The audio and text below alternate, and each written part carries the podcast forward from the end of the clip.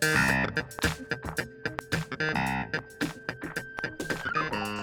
VoiceTubers, this is Nina and you're listening to the Pronunciation Challenge. On October 27th, Elon Musk, the CEO of Tesla, officially took ownership of Twitter.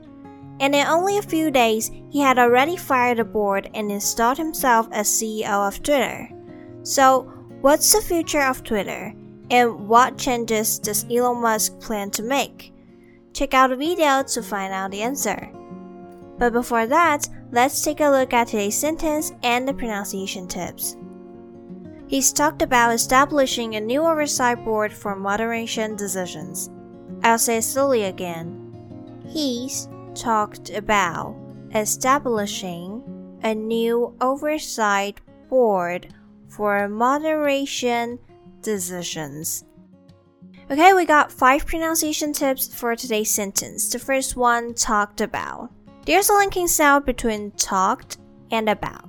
So when we pronounce these two words together, it's talked about, talked about. And the second one, establishing, establishing, establishing. B-L-I pronounced as blah, blah, I-S, uh, uh, establishing, establishing.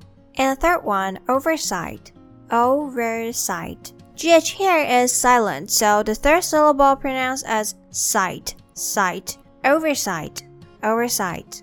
And the next one, moderation, moderation, moderation.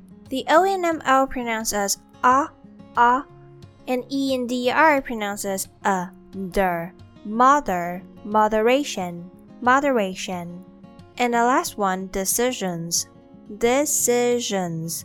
The first S in the last syllable pronounced as z, z, zhens, zhens. Decisions, decisions. He talked about establishing a new oversight board for moderation decisions. Moving on to the vocabularies, the first one, establish. Establish is a verb and it means to start a company or organization that will continue for a long time. For example, the United States was established in 1776. The next one, oversight. Oversight is the responsibility for a job or activity and for making sure it is being done correctly. For example, we have the right to make choices about our bodies, free from legislative oversight. And the last one, moderation. Moderation refers to the quality of doing something within reasonable limits. For example, you can eat whatever you want as long as it's in moderation. Alright, that's all for today's episode. In the first week of November, Elon Musk announced that Twitter is going to charge $8 per month to users who want a blue tick by their name. And this blue tick symbol indicates a verified account, which usually means the user is a high profile figure. What do you think of this new change in Twitter? Share your thoughts in the comments below, and most importantly, don't forget to record today's sentence. I'll see you next time.